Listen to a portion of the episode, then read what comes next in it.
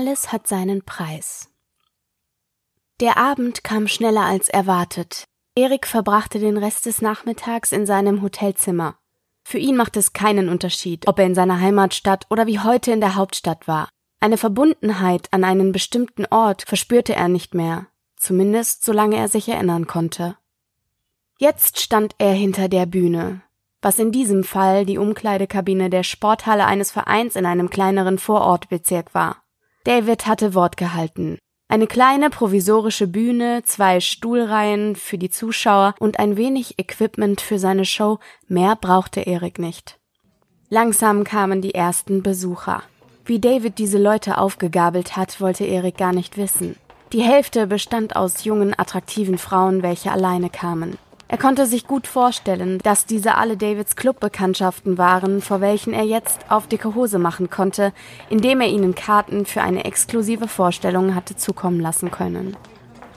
Erik war ungewohnt angespannt. Immerhin sollte die heutige Show zumindest für ihn nicht nach dem altbekannten Prinzip verlaufen. Er hoffte, dass es kein Fehler war, das Publikum herzubestellen. David kam auf ihn zu. Du hast mir eigentlich immer noch nicht erklärt, warum du plötzlich diese Show angesetzt hast. Erik überlegte kurz. Mit der Frage hatte er gerechnet, sich aber noch nicht wirklich mit der Antwort beschäftigt.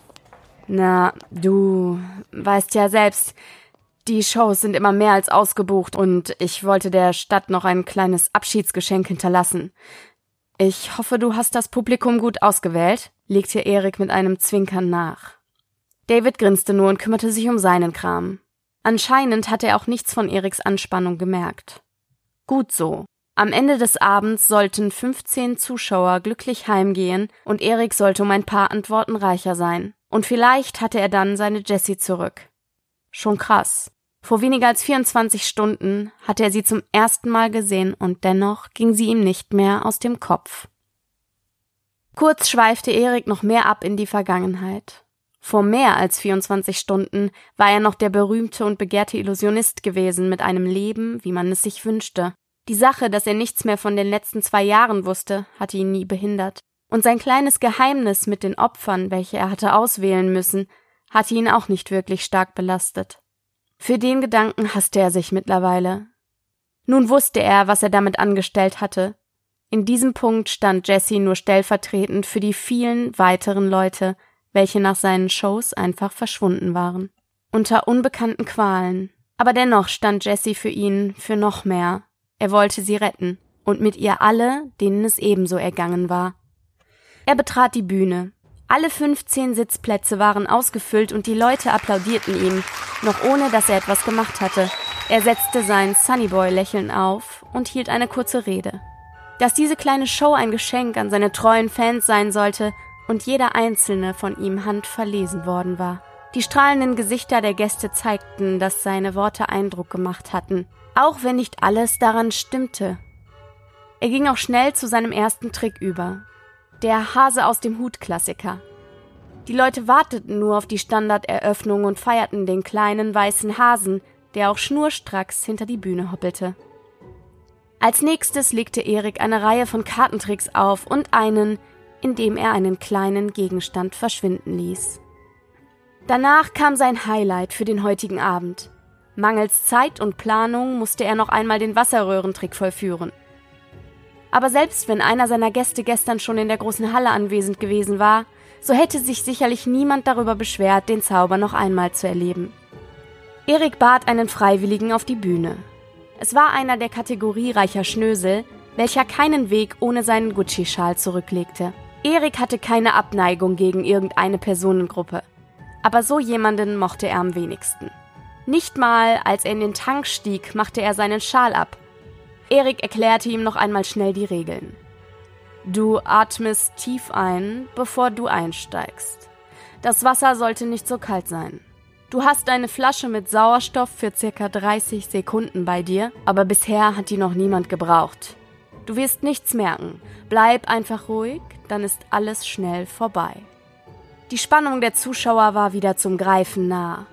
Aber für Erik war das eine Leichtigkeit. Er wünschte sich manchmal, er bräuchte einen coolen Zauberspruch oder eine Handbewegung. Aber er schloss einfach die Augen, konzentrierte sich und dachte an das gewünschte Ergebnis. Der Mann sollte in die noch leere Röhre, und das Ziehen in seinem Tattoo ließ ihn wissen, dass bisher alles nach seinem Plan verlief. Er öffnete die Augen und der Saal leuchtete in einem roten Licht. Die Schmerzen in seinem Tattoo waren von Mal zu Mal weniger geworden. Oder er hatte sich etwas daran gewöhnt. Alles hat seinen Preis. Wähle deine Bezahlung. Die Stimme kam diesmal aus einer dunklen Ecke hinter den Zuschauern. Erik brauchte nicht lange, um die Silhouette zu erkennen. Seine Gefühle schlugen fast schlagartig um. In ihm stieg eine Wut auf, die er lange nicht mehr gespürt hatte. Was hast du mit ihr gemacht? brach es aus Erik heraus. Der Nachdruck und die Wut in seiner Stimme waren unverkennbar.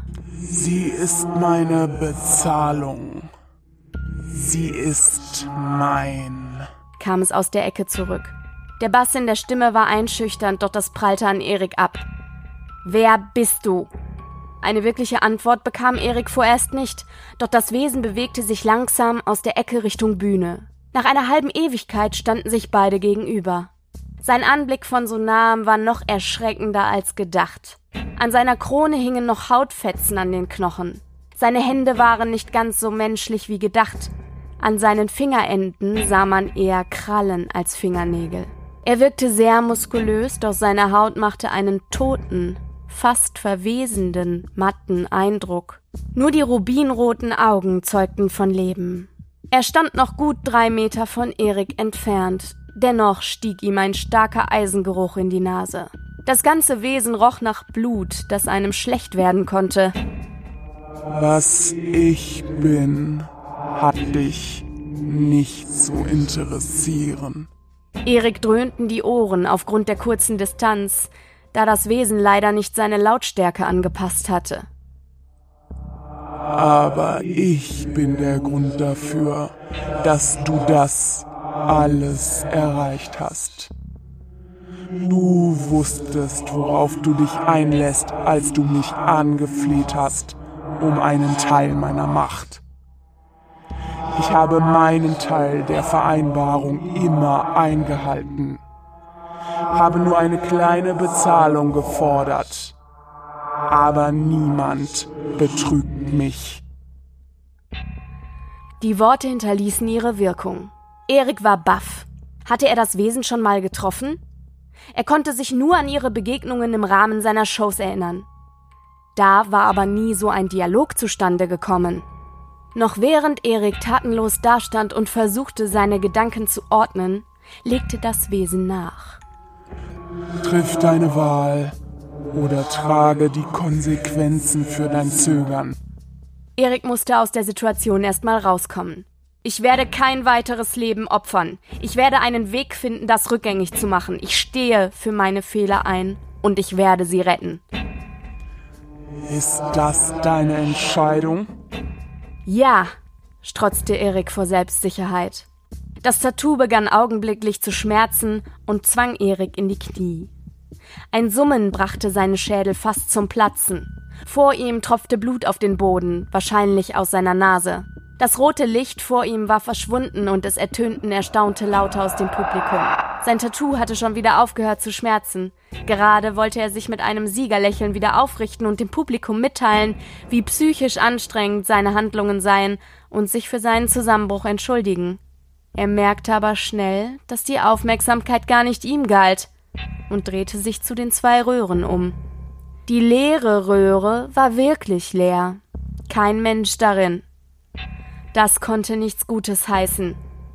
In der mit Wasser gefüllten Röhre konnte man kaum etwas erkennen, da das Wasser blutrot gefärbt war. Man sah leider dennoch, dass die Röhre noch einen Körper enthielt. Eriks Welt begann sich zu drehen. David reagierte geistesgegenwärtig und schaltete das Licht aus. Erik wurde schwarz vor Augen, nicht nur von der Dunkelheit. Er verschwand in die Umkleide und brach zusammen. Währenddessen kümmerte sich David um die Zuschauer. Sie wurden im Vorraum der Halle gesammelt. David hatte glücklicherweise, warum auch immer, einen Stapel Verschwiegenheitserklärungen in der Tasche. Die Tourkonten waren glücklicherweise gut gefüllt und es stellte sich heraus, dass die Verschwiegenheit der Besucher nur eine Frage des Preises war. Viele von ihnen standen sicher noch zu sehr unter Schock, um rational zu denken. Ein Urtrieb des Menschen übernahm hier die Entscheidung, alles zu unterschreiben, wenn einem jemand ein Bündel Geld vor die Nase hielt. Was schlussendlich davon in der Presse landen würde, war zu dieser Zeit nicht mal David vollständig klar. Der Tote war alleine, ohne Angehörige zu der Show gekommen. Seine Familie sollte von der Polizei informiert werden. David war klar, dass auch das nicht günstig werden würde. Die Sanitäter stellten nach ihrem Eintreffen fest, dass die Lungen des Freiwilligen geplatzt waren.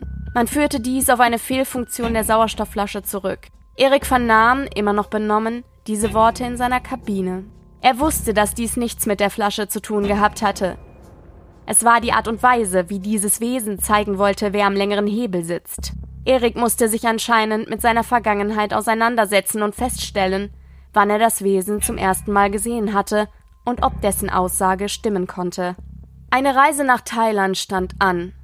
Und das besser schnell. Er wusste in dem Moment nicht mal, ob Jesse noch zu retten war. Der Gedanke traf ihn wie ein Schlag in die Magengrube. Aber er war es sich selbst und ihr schuldig, Klarheit in die Angelegenheit zu bringen und dem Spuk ein Ende zu machen. Erik stürmte aus der Kabine, während die Sanitäter gerade ihre Sachen zusammenpackten. Er konnte sich das ganze Chaos auf der Bühne kaum angucken. David kam schnellen Schrittes auf ihn zu. David, du meintest damals in der Bar großkotzig, du bist der beste Manager, den ich bekommen kann. Jetzt zeig bitte, dass du damit recht hast. Ich muss die nächsten Wochen verreisen, ich brauche Abstand hierzu. Die letzten beiden Tage, das ist alles schiefgelaufen. Ich erkläre dir alles später. Sag bitte die nächsten Shows ab und räume hier auf. Ich melde mich.